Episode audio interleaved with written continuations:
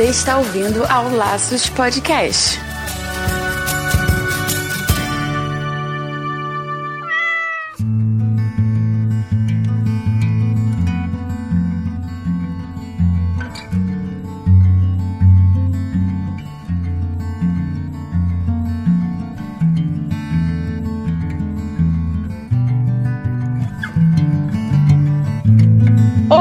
Sejam todos bem-vindos ao Laços número 22. E aqui é o Andy Vitar. E eu sou Marina Arinelli e aqui no Laços que vamos falar tudo sobre o seu animal. Chegamos ao episódio número 22 e se já falamos sobre eutanásia, agora chegou a vez a gente falar sobre um momento muito triste, que é a perda dos nossos bichinhos, né? Como lidar com ela. Pois é, Wendy. Esse é um momento cheio de sentimentos, um momento super delicado e nada melhor do que chamar uma psicóloga para falar com a gente, certo? Então chamamos aqui a Lívia Reck de Castro para bater esse papo. Seja bem-vinda ao Laços, Lívia. Muito obrigada, obrigada pelo convite. Fico muito feliz de estar gravando com vocês. Sou uma fãzaça do projeto. Como a Marina falou, eu sou a Lívia, eu sou psicóloga e uma, uma parte do meu trabalho é lidar justamente com, com a perda das pessoas, né? Fazer a pessoa entender um pouquinho mais o que está acontecendo, né? Enfim, eu acho que esse é um ponto muito importante para a gente discutir também também quando a gente fala dos animais. Muito legal. Eu já tô vendo que hoje o papo vai ser muito profundo e dolorido, hein? Doloroso. Infelizmente, infelizmente. então a gente vai agora aos recadinhos antes, Lívia, e daí a gente já volta para aprofundar mais um pouquinho sobre esse assunto da perda dos nossos animaizinhos, tá? Legal, legal.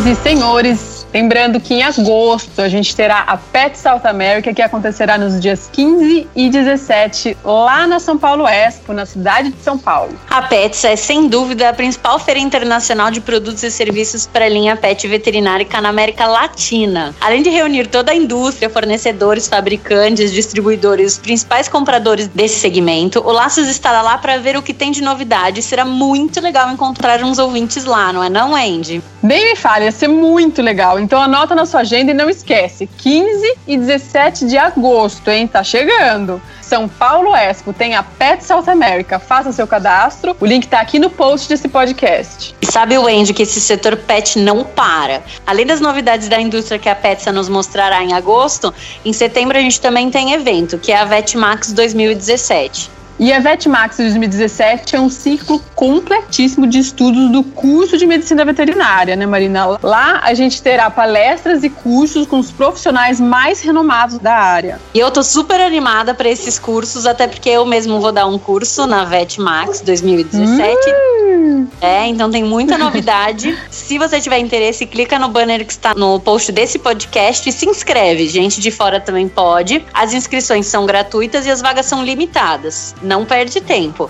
Vai ser do dia 13 ao dia 16 de setembro de 2017, lá na Faculdade Max Planck, em Dayatuba. E mais uma vez, a gente está aqui para agradecer as pessoas que apoiam Laços e nos ajudam a fazer esse projeto sair do papel. A Fernanda Siqueira, o Luiz Henrique Garavelho Filho e a Maria das Graças Salles. São nossos padrinhos lá no Padrim padrim.com Laços Podcast. Você também pode entrar lá e contribuir mensalmente com o Laços. E se você está escutando e não sabe o que é o Padrim ou o que é ser um padrinho do Laços, eu vou explicar. Ah, Manda bala! Manda bala! Pronto! Manda bala, eu vou explicar de novo. Ai, tá bom, vamos. É só você acessar o Laços. É.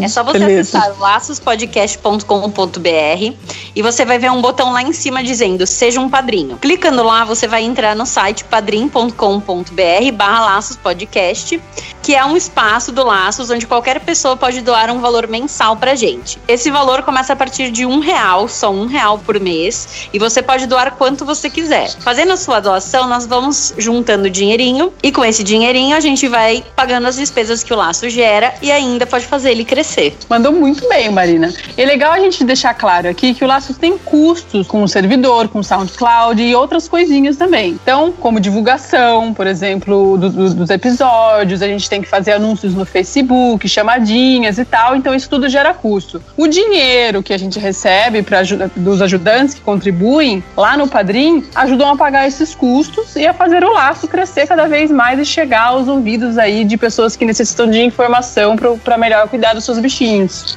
É, e só para você ter uma ideia, a nossa próxima meta é chegar a mais ou menos uns 250 reais por mês para poder criar um blog dentro do nosso site. Isso nos ajudará a ganhar mais ouvintes e chegar a mais pessoas. Então, fica aqui o convite. Seja um padrinho do Laços, faça a sua parte e ajude a conscientizar mais pessoas. E se você não puder ajudar como padrinho, então compartilhe, divulgue o Laços para seus amigos e vamos fazer com que a vida dos animais seja mais saudável, animada e consciente.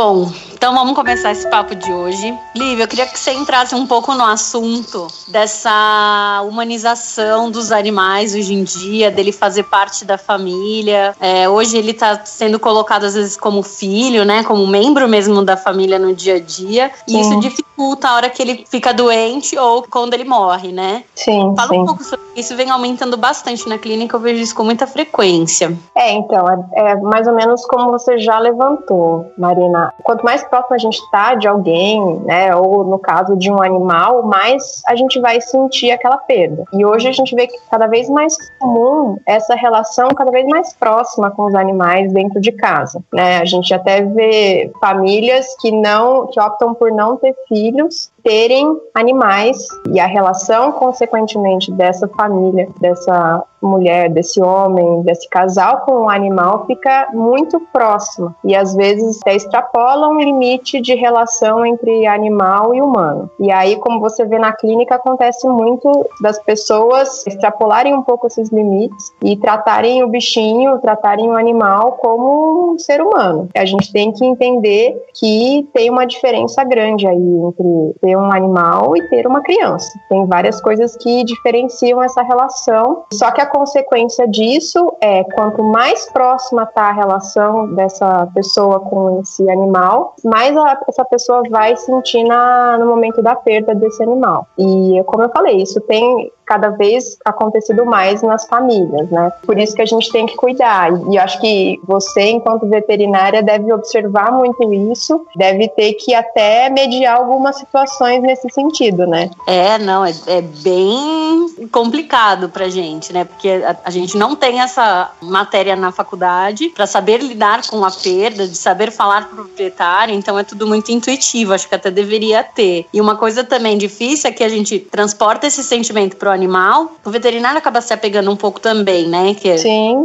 não tem como não se apegar. Não tem como. Mas assim, quando você vê que é um proprietário muito ligado, é difícil até às vezes você explicar que às vezes o animal morre de velhice, mas uhum. ele tem 30 anos, né? Então, assim, vive menos. Não tem como sim. ter a mesma coisa com uma criança que você espere que viva mais do que você, né? Sim, então é sim. muito delicado de fazer a pessoa, durante o processo, às vezes, de doença, entender que isso vai chegar a um fim, né? Sim, sim. É, e Lívia, tudo vai depender acha... de como é essa relação né? Pode Sim, falar. você falou que é importante entender essa diferença de a gente ter um, um, animal de estimação e de um filho, que é importante perceber essa diferença. Além dessa diferença do se ligar, tipo, ter em mente, eu nunca, eu nunca diria que dá pra gente se preparar para isso, né? Mas Não. você já tem em mente que é muito provável, dependendo da sua idade, se você tiver uma, 60 anos, é muito provável que o animal vai morrer antes de você. Se tiver mais de um, eles vão morrer antes que você. Então Sim. você vai ter que passar pela, pela perda deles e não o contrário, como seria um filho, por exemplo, que é natural ele morrer depois. Né? Às vezes até acontece antes, mas o natural Sim. é morrer depois. Então, além dessa diferença, qual é a diferença? Assim, eu não acredito nisso, assim, não é assim que eu sinto como um filho, enfim, eu sinto como da minha família, sinto como um animal que eu amo de paixão. Mas eu não, não percebo que eu sinto como.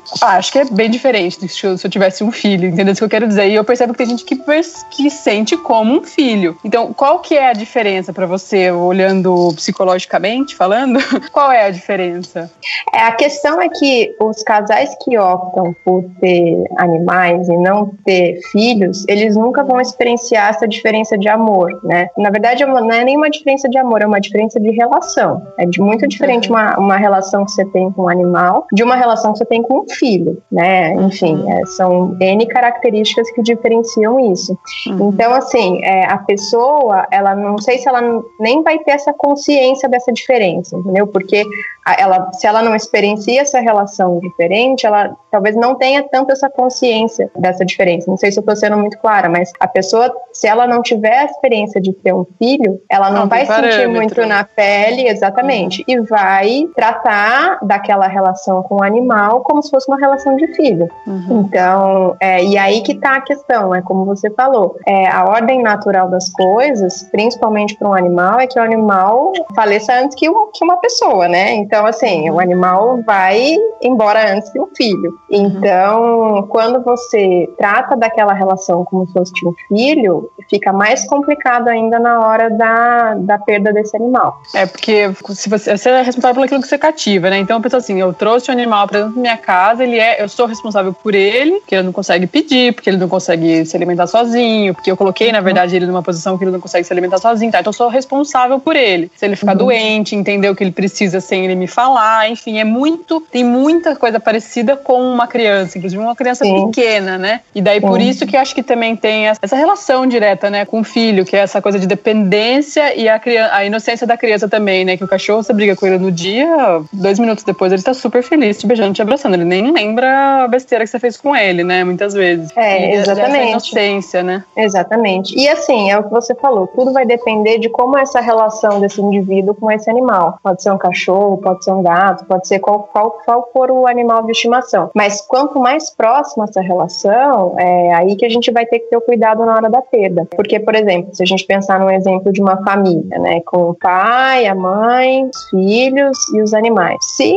aqueles, aquele casal, aquela família, trata o animal, né, como uma parte da família em si, que é o, como a gente consegue ver os animais hoje em dia. Mas, uhum. assim, também olham outras coisas da família e aí as, a relação entre os filhos e os animais são diferentes, vai doer na hora da perda, mas vai ser uma dor muito diferente, por exemplo, de quando essa família perder um filho, se perder, Sim. né? Quando a família tem essa experiência dessas, dessas diferentes relações, a gente consegue ver muita diferença no que, no como isso é tratado, né? Então, tudo vai depender de como é a relação, de como é estruturada aquela família e até da gente pensar na hora da perda, né? De quando é um casal que tem um cachorro, o casal provavelmente vai sentir muito do que, por exemplo, se tiver a família, né? Os tios próximos, uma convivência com outras pessoas, porque aí até na hora do apoio fica menos difícil, pode-se dizer assim, de uhum. lidar com aquilo aquilo, né? Se uhum. for uma família que é um, sei lá, um, um casal recém-casado que adota um cachorro e depois de, sei lá, 15 anos perde esse cachorro e não tem filhos, se a gente puder medir, o que é muito difícil, mas se a gente puder de alguma forma mensurar,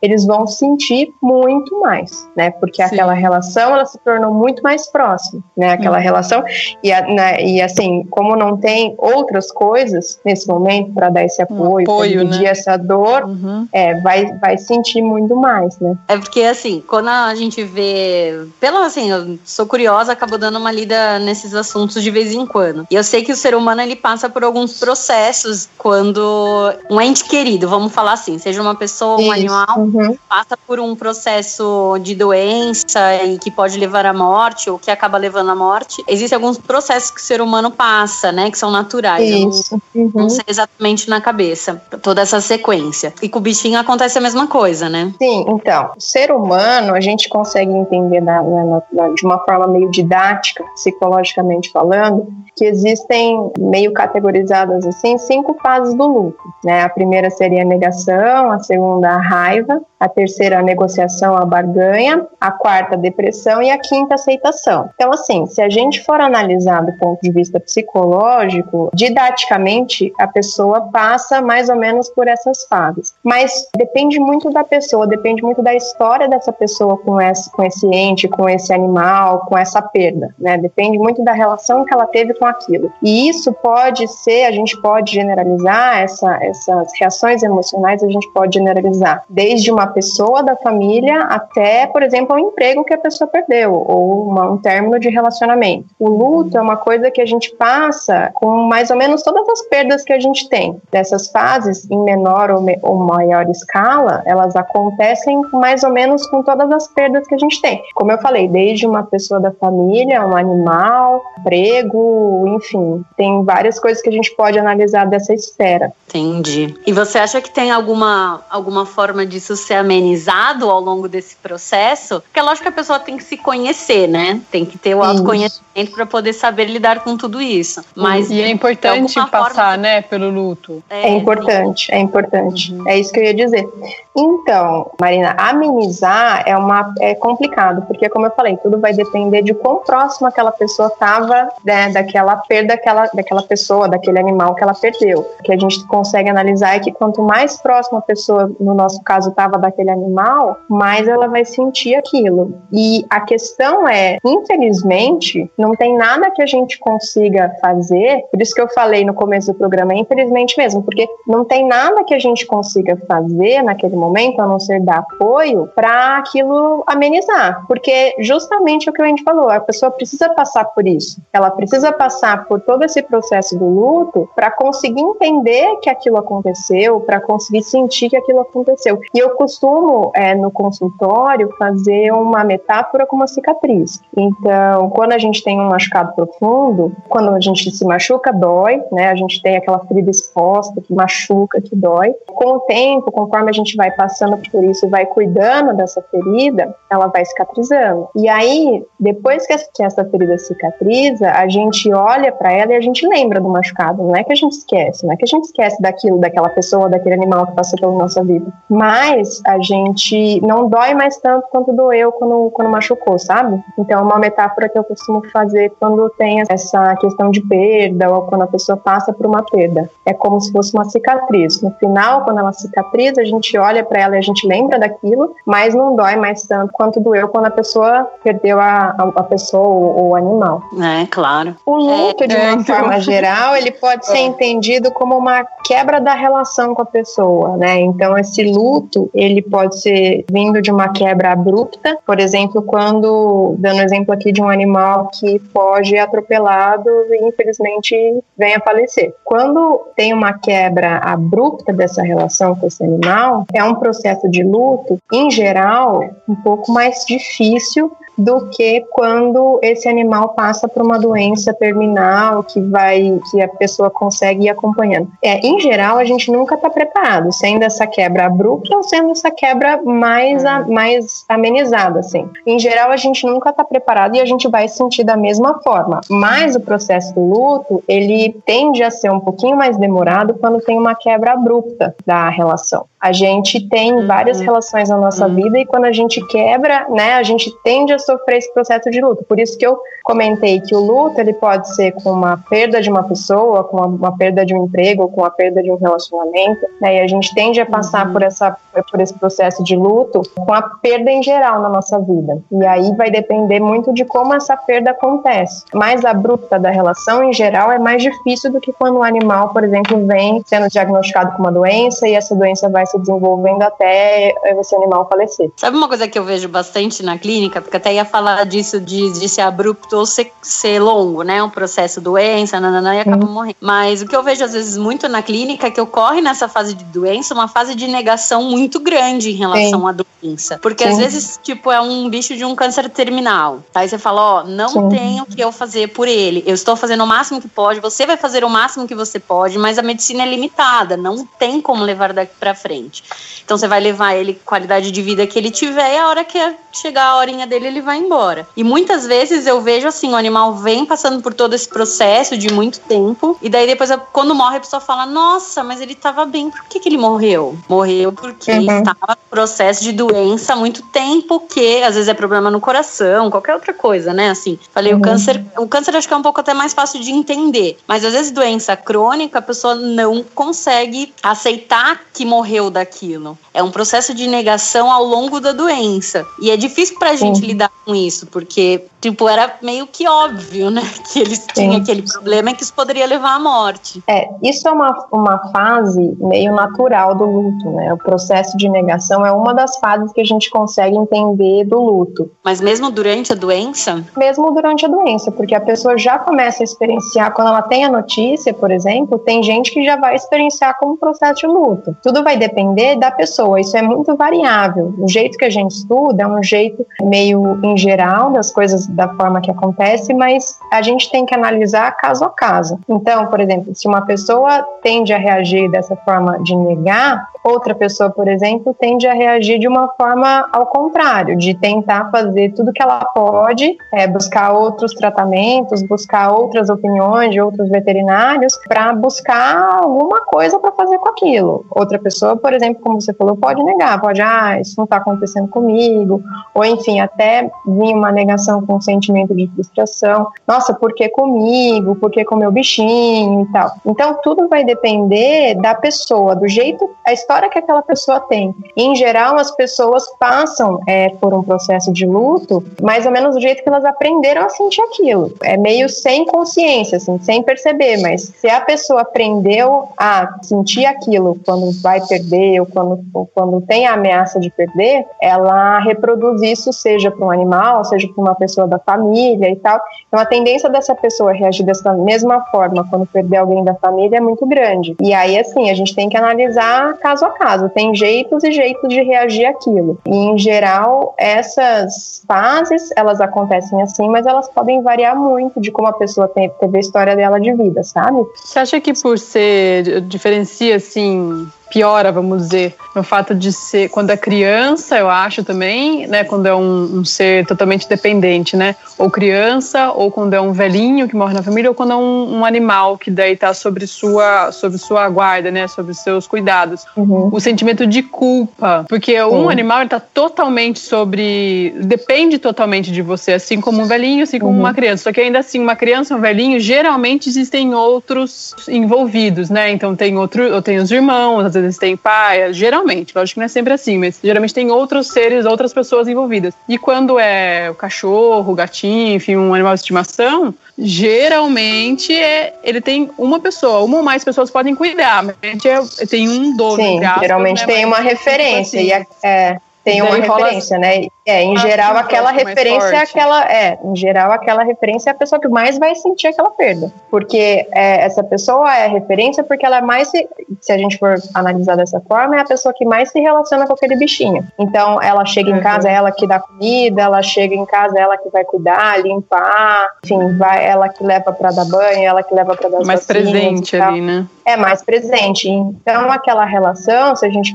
puder nomear assim, é muito mais intensa do que as outras pessoas. Então, em geral, aquela pessoa que é a referência é a que mais vai sentir, né? E aí ela passa por todos esses processos, é, em geral, mais intensos do que as outras pessoas, né? Então, uhum. sim, em geral, a pessoa que é a referência, como ela tem uma, uma relação muito mais intensa, ela que vai mais sentir a falta daquele animal. Então, mas acha que a culpa é maior, tipo, por ser um, por, no caso, quando é animal, não sei se já, já conseguiu analisar isso, que a culpa é maior, porque eu sempre, vamos supor, eu já perdi vários, eu já perdi entes muito próximos e já perdi animais de estimação. São dores totalmente diferentes, situações totalmente diferentes. Sim. Mas quando é um. É, existem várias culpas. Ah, eu devia ter falado aquilo, eu devia ter feito aquilo, eu devia ter demonstrado isso para ele, para ela tal. A gente sempre tem essas, essas culpas, né? Esses mini traumas, eu chamo. Sim. Agora, quando, é, então, quando é animal, essa é uma outra fase ele... do luto, Wendy. É, é. Isso é o que a gente chama de negociação, o barganha. Quando a gente perde é. alguém, a gente fala assim,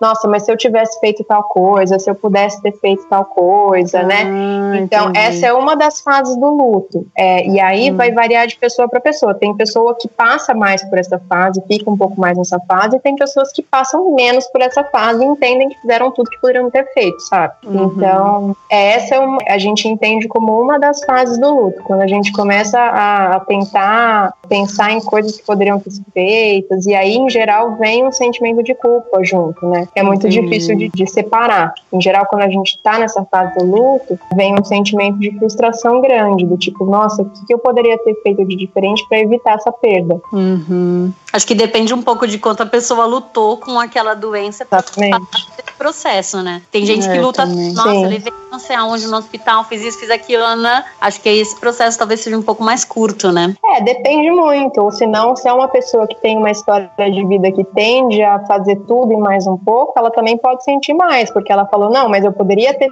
feito, eu poderia ter, sei lá, mandado para os Estados Unidos, que tem um cara que é especialista nisso, sabe? De- não, não tem muito limite para isso. Depende muito de como a pessoa aprende na vida dela a sentir essas coisas, sabe? Tudo na nossa vida é uma relação de aprendizado. E isso vai depender de como a pessoa experiencia, como ela teve a história de vida dela, como ela teve outras histórias de perda. Então, por isso que a gente fala, a gente separa didaticamente o luto e as fases do luto, mas isso varia muito de pessoa para pessoa, de história para história, sabe? Então, a gente consegue entender mais ou menos o que é o luto e mais ou menos como é que a pessoa experiencia aquela perda, mas varia muito. Quando a gente pensa nisso, nessa fase do luto, em geral a gente tem um sentimento de frustração muito grande, e isso é bem difícil. É bem difícil porque é uma fase antes da aceitação. Então a pessoa passa a pensar, nossa, o que, que eu poderia ter feito para evitar isso? E daí, depois dessa fase, em geral, vem uma fase de depressão e depois de aceitação. É, de entender que a morte chega pra todos, né? De entender exatamente. Essa Né? fase é uma fase que meio que a pessoa entende que,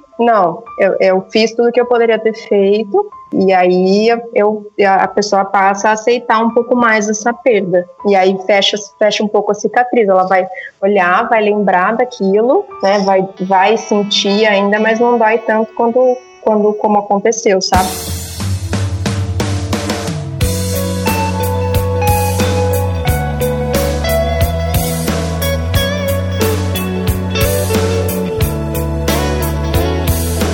Essas pessoas que quando perde um bichinho, ela acaba pegando o outro logo em sequência pra, sei lá, transferir a emoção, o sentimento. Eu já peguei alguns clientes assim, que perdeu um bichinho, pegou outro logo em seguida, e aí depois fica comparando. Ai, porque o outro cachorro fazia isso, esse cachorro não faz. E Uhum. aí eu vejo uma transferência muito grande. Eu tento, lógico, dentro do consultório da minha maneira limitada, falar, ah, mas ele é outro ser, né? Ele não é o mesmo.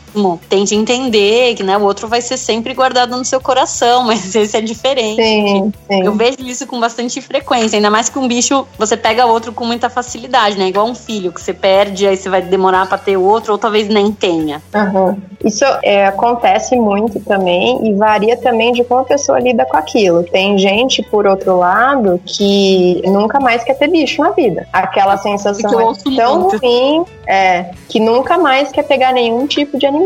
Então, varia muito de como a pessoa experiencia aquilo. Tem gente mesmo que pega, quando tem essa perda, já quer substituir por outro, por outro animal para evitar sentir aquilo. Só que o problema disso é que a pessoa pode nunca sentir exatamente esse luto que é importante sentir, passar por esse processo, sabe? E vai substituindo ao longo da vida e assim, nunca nunca sente a perda daquele animal, porque quando você perde um animal e já pega outro animal, você nem tem muito tempo de sentir aquela perda, porque já já tá com um animal novo, você já tem que cuidar desse animal novo, né? E aí, a consequência, digamos assim, ruim disso é que a pessoa pode nunca passar por esse processo de luto, que é importante para o crescimento, entre aspas, psicológico dela, sabe? Para entender essa perda. É, porque outras perdas pod- poderão acontecer, né? Não necessariamente só Sim. de um, mas ela tem que aprender, né? Sim, é, a gente não. É difícil de julgar, assim, mas em geral é o jeito que a pessoa tem de lidar com aquilo. A pessoa pode ter um processo de luto muito curto e já conseguir, né, se relacionar de uma forma diferente com outro animal. Mas em geral, o que acontece é o que você disse. A pessoa pega outro animal, não experiencia o luto, que é importante, e aí fica comparando o animal com que, né, com que ela perdeu e tal. E isso, do ponto de vista psicológico, é perigoso, porque a pessoa nunca para pra sentir aquilo. Ela evita sentir. E eu acho uma coisa natural, porque sentir isso do luto é muito difícil. E é isso que eu tento parar para as pessoas entenderem. É muito difícil você perder alguma coisa. Principalmente uma coisa que você tem uma relação tão forte, né? Por exemplo, um animal. Então, assim, é natural do ser humano querer evitar passar por esse processo de luto, porque é doloroso. Mas é um processo que é importante passar. É importante você entender o que aconteceu, é importante você passar por aquilo, por mais que não seja fácil. Ai, muito difícil isso. Eu tô aqui com a minha garganta amarrada. É muito difícil. E assim, quando a gente tem alguém na família que perde, ou alguém próximo que perde, é, as pessoas me perguntam, né? Não, mas o que, que eu posso fazer para né, pra ajudar essa pessoa? Eu sempre falo que é estar tá do lado, ó. Tô aqui do, do seu lado para o que você precisar, né? Desejar força para a pessoa, mas tem que deixar a pessoa sentir aquilo. É difícil também, eu vejo muitos casos, assim, em relação de. em, em questões de luto, quando um amigo quer ajudar e quer ficar tirando a pessoa de casa, quer ficar, né, desfocando a pessoa para ela não sentir aquilo e tal. E nem sempre você ajuda quando você faz isso. Eu, como eu falei, cada um tem um processo para sentir que é diferente, é variável isso. E você tem que entender como, como é a melhor forma de ajudar aquela pessoa. Se a pessoa precisa de dois, três dias para ficar no quarto chorando, talvez seja importante que ela faça isso, para depois de sentir aquilo, fechar essa cicatriz, usando a metáfora da cicatriz. Mas, ao mesmo tempo, a gente tem que ficar de olho se isso não passa do limite, que daí tá outro perigo do luto. Quando isso passa de, sei lá, seis meses, a pessoa um ano depois, a pessoa ainda sente aquilo com a mesma intensidade, é o momento que a gente tem que parar para ver se aquela pessoa precisa de outro tipo de ajuda, uma, uma ajuda de um psicólogo, até de um psiquiatra, né? Porque hum. pode estar tá acontecendo uma depressão ali também, né? E quando se tem filhos e tem a perda de um animalzinho de estimação, o processo é o mesmo. E como que você explica isso? Porque é difícil. Eu vejo bastante clientes que têm filhos e que o animal já existia quando o filho nasceu e aí o bicho fica velho quando a criança fica maior, 10, 12 anos, é. e aí passa por essa perda que às vezes é muito difícil para a criança. Você tem é. alguma dica de pais ajudarem os filhos a passarem ou tem que respeitar esse limite, deixar ele passar por todo o processo? Eu acho que é respeitar, mas também conversar sobre isso. Muitos pais têm dificuldade por ser um assunto difícil, por ser um assunto dolorido, muitos pais têm dificuldade de conversar. E o máximo que der, o importante é abrir um diálogo para aquela criança, aquele pré-adolescente, explicar o que ele está sentindo, dividir aquele sentimento. Se o pai não se sentir confortável com isso, se for o caso, procurar ajuda de um psicólogo, para a pessoa, para aquela criança também ter oportunidade de entender o que aconteceu, né? E não deixar isso passar e de repente mais para frente ela sentir de uma outra forma ou isso sentir, ela sentir de uma forma maior do que deveria. Então, o processo de luto uhum. pode acontecer para todas as pessoas, inclusive para as crianças. Quanto mais você puder abrir um diálogo para quando essa criança conseguir falar, ela conseguir expor o que ela está sentindo, melhor, porque aí você, ela sente também que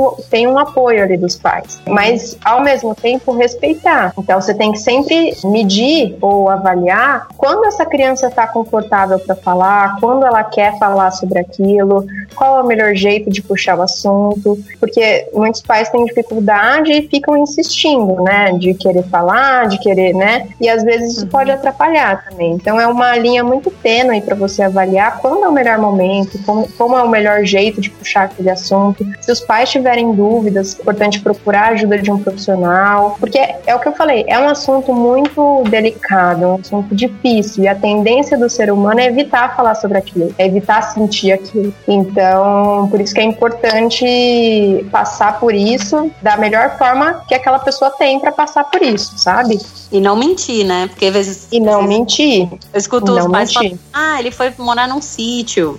Eu dei ele embora. Sei lá, mas não. certo é falar a verdade pra criança. Verdade. Passar por isso, isso. É você dar oportunidade para aquela criança aprender com aquilo também. Não é fácil, não é gostoso passar por isso. Mas quando você dá oportunidade e você não precisa, né, falar de um jeito rude com a criança, falar de um jeito é difícil com aquela criança. Mas você pode explicar as coisas de um jeito muito delicado, mas que a criança também tenha oportunidade de passar por aquilo para ela se desenvolver. Porque o que, que acontece quando os pais evitam que a criança passe por aquilo? Ela, necessariamente ao longo da nossa vida, a gente vai passar por perdas. Isso, como eu falei, com o um emprego, com uma pessoa da família, com um animal. E quando você não dá oportunidade para aquela criança sentir aquilo e aprender com aquilo, ela vai aprender de uma forma forma, se a gente pode dizer assim, pior e mais profunda mais para frente. Então, por isso que é importante não poupar a criança de sentir aquilo nesse sentido de oportunizar o aprendizado em relação ao luto. É como eu falei, você não vai jogar na cara da criança, você não vai falar de um jeito difícil, você vai falar de um jeito delicado, mas que ela também tenha a oportunidade de aprender com aquilo. A gente estava falando um pouco sobre a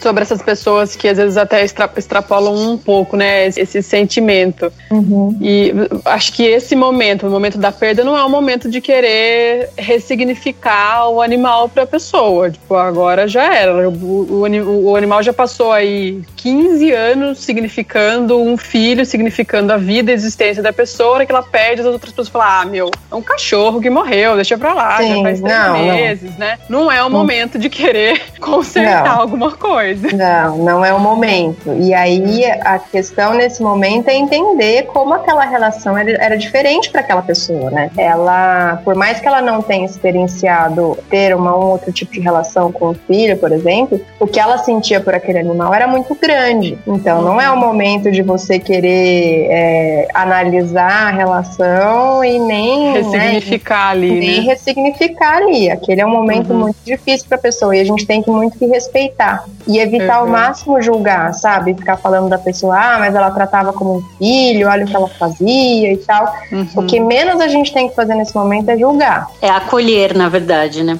Acolher, porque a pessoa tá passando por um momento muito difícil e o que a gente tem para fazer nesse momento é acolher. É acolher, é uhum. é falar, eu tô aqui do seu lado, se você precisar, se você precisar desabafar, eu tô aqui. E assim, entender qual que é o melhor jeito de fazer isso. Nem para passar uhum. do limite, ficar insistindo para tirar aquela pessoa daquela situação e nem não fazer nada. Então, entender qual é o melhor jeito de ajudar naquele momento, evitando o julgamento. Eu acho legal essa questão do pedir ajuda, né? Então, se você não sabe como fazer, você às vezes Sim. você não precisa fazer uma terapia, pagar uma terapia aí mesmo. Você pode conversar com aceitar uma, uma visita, um psicólogo, assim, bater um uhum. papo e ver como que eu posso ajudar essa pessoa tal. Ou até o que seria legal, mais legal, talvez, mais funcional, é convencer com um jeitinho a pessoa a ir procurar ajuda. Se sentir que está extrapolando, se sentir que há necessidade também, né? Isso. De procurar uhum. ajuda, né? Sim. Tudo a gente tem que analisar no contexto daquela pessoa. Então, se chega uma pessoa para mim no consultório com todas as características de uma pessoa depressiva e ela acabou de perder um animal, acabou de perder uma pessoa querida,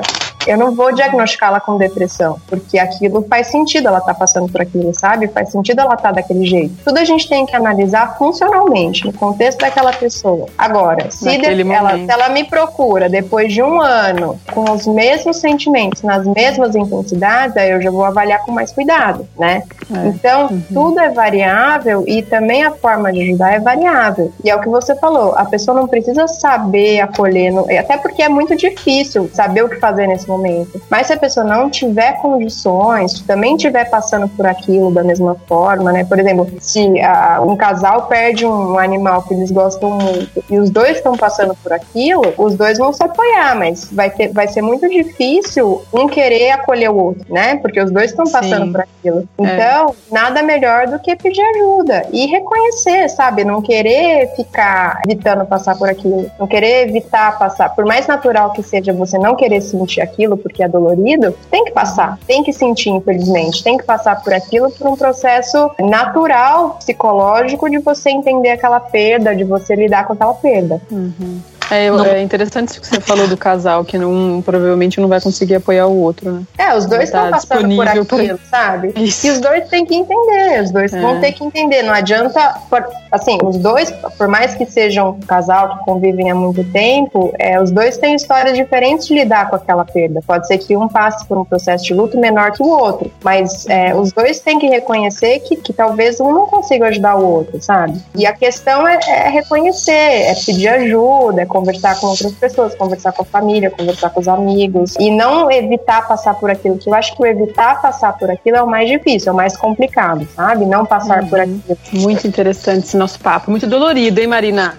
Difícil. Infelizmente, acaba às vezes sendo uma rotina pro veterinário, né? A gente não... E, então, e é importante falar da ajuda pro veterinário também, né? Porque o veterinário também tem uma relação com aquele animal. E o veterinário também vai sentir aquilo. Então, o veterinário também tem que reconhecer o momento que ele fica triste, se permitir ficar triste. Porque quando você tem uma quebra de relação ali com aquele animal, né? Sei lá, um animal que você acompanhou desde que ele era filhote, deu todas as vacinas, acompanhou, né? E sei lá, esse filhote envelheceu com esse veterinário, é muito natural que esse veterinário sinta, né? Então, é importante para os veterinários que estão ouvindo o programa, reconhecer que, que você também pode se permitir ficar triste, né? Tem uma questão ética ali com o cliente, com, né, com o paciente? Tem. Mas, em um outro momento, fora da relação com o cliente, é importante que esse veterinário também reconheça que ele está triste. E se precisar, uhum. também pode procurar ajuda. Uhum. Sim, claro.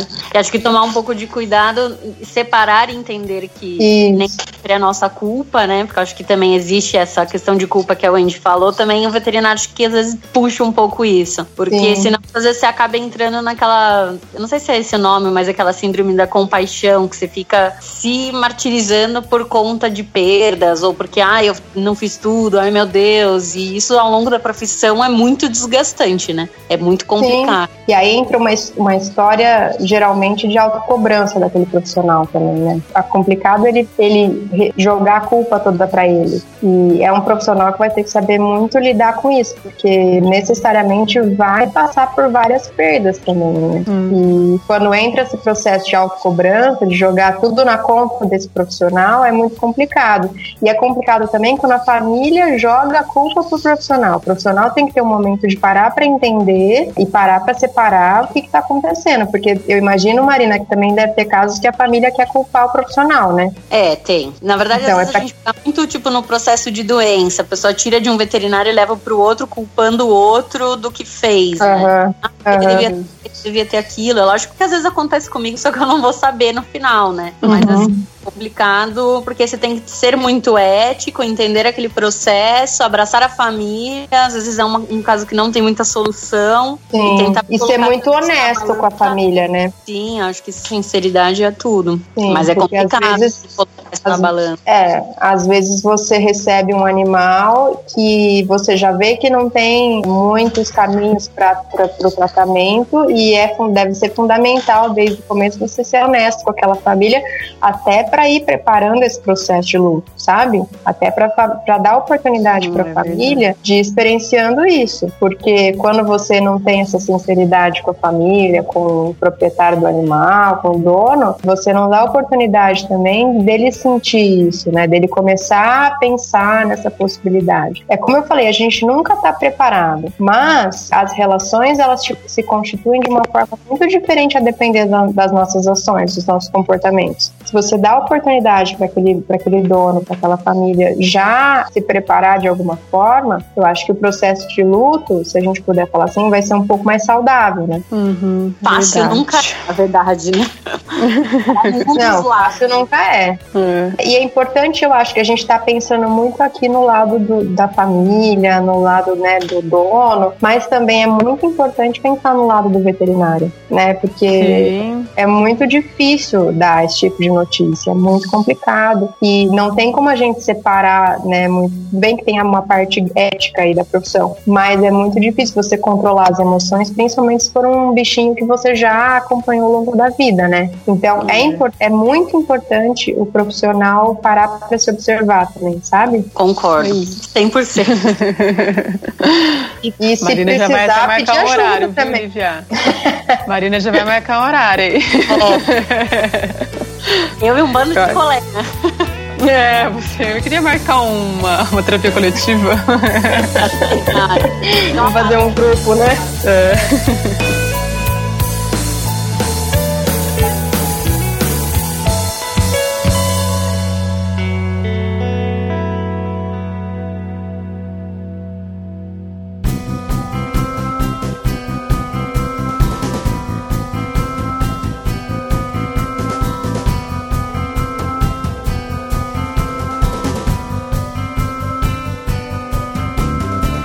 Lívia, deixa o seu contato aí para esse pessoal todo aí que vai te procurar agora. Deixa, pode dar mais algum último recado se você quiser dar aí. É, eu acho que o recado é um pouco desse, né? Infelizmente não tem muito que a gente consiga fazer nesse momento a não ser acolher e entender que cada pessoa vai passar por aquilo de alguma forma a depender da história dela, né? Uhum. Então, é, eu acho que se eu puder dar alguma dica é essa, é acolher a pessoa, é entender como aquela pessoa está passando por aquilo sem julgar, é entender que cada pessoa passa por aquilo de alguma forma diferente e esse é o primeiro passo para poder ajudar da melhor forma possível, entender como aquela, tá aquela pessoa está passando por aquilo e acolher, e se mostrar ali do lado, se mostrar apoiando, né? Uhum. Isso do lado do dono, do animal e do lado do profissional é isso também, parar para se observar, parar para sentir, para se conhecer, para entender, porque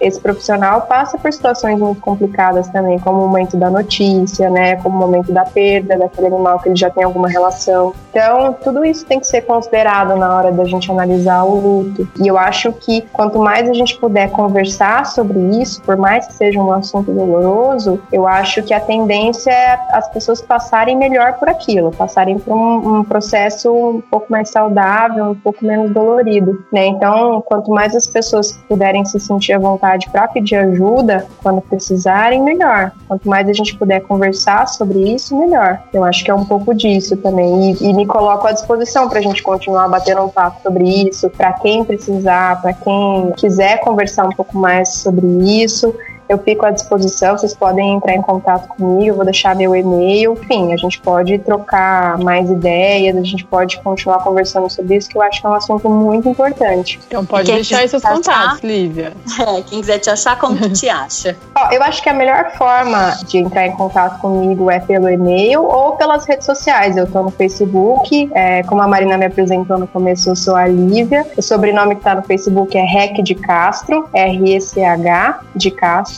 E o meu e-mail é liviarec, R-E-C-H tudo junto, e C no final, fica liviarec.c, arroba gmail.com. Vocês podem ficar à vontade para entrar em contato, para a gente continuar conversando sobre isso, porque apesar de ser um assunto difícil, é muito importante. Com certeza.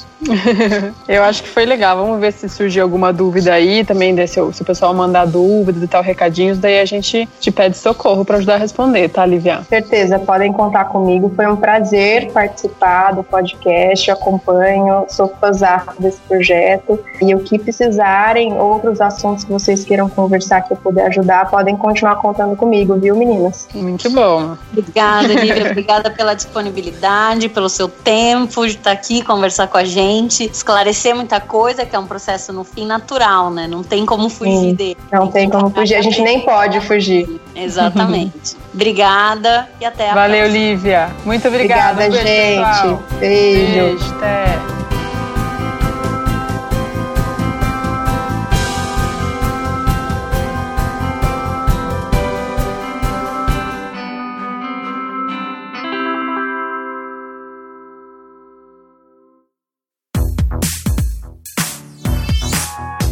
Podcast foi editado pela Isso Aí Design. Tudo isso é forma com função. É design estratégico. É isso aí.